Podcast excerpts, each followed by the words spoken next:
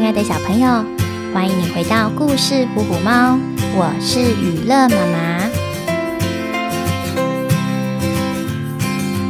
公园里传来刺猬小果冻和老鼠小葱饼溜滑梯的笑声。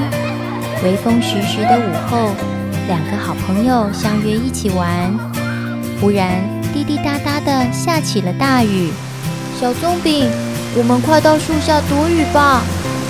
小果冻连忙穿起雨衣，接着撑起伞来，看着眼前忙着全副武装，不想被雨淋湿而弄得满身大汗的小果冻，小葱饼差点晕倒在地上。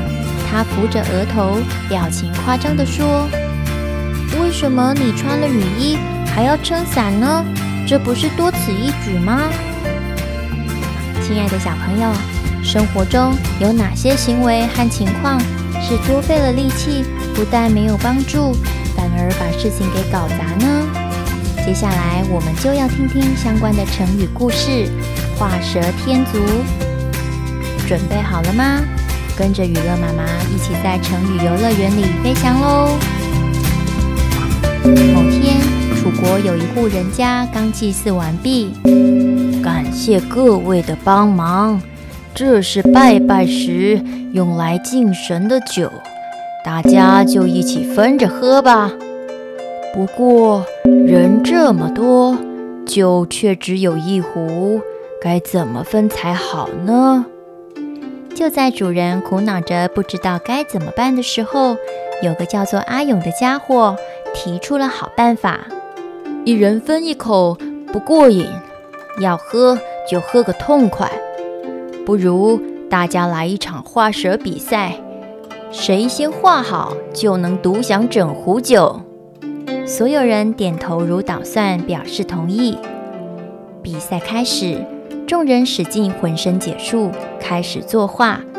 其中邓圆画得特别快，一转眼蛇就画好了。主人手中的那壶酒便赏赐给他。手中拿着美酒的邓圆并不急着品尝，他看见其他人都还没有画好，不禁得意了起来，想在大家面前展露一下身手。于是邓圆一手提着酒壶，一手挥笔画起蛇脚来。哈哈哈，看吧，我还要再多加上几只脚呢。正当邓圆得意洋洋地画起蛇脚来。阿勇也把蛇给画好了，他伸手抢走邓圆手里的酒壶，说：“蛇怎么会有脚呢？你画的根本不是蛇。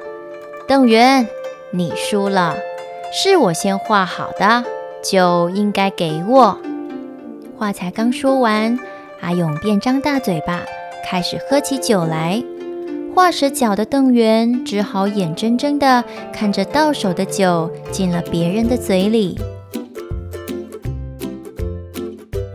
故事里的邓圆是最早画好蛇的人，却因为一时得意，自作主张地帮蛇加上脚，变得既不像蛇，也不是蜥蜴，反而把一切给搞砸，错失了到手的奖励。生活中也能发现类似的例子，像是在自然生态区加盖了人工造景，不但破坏了原本美丽的景色，也影响了原本居住在那里的动植物的生活。我们一起来练习使用在句子里吧。这本来是一场精彩的演讲，可惜多了那个画蛇添足的冷笑话，弄巧成拙。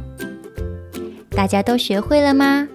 成语游乐园，我们下次再一起听听有趣的成语故事吧。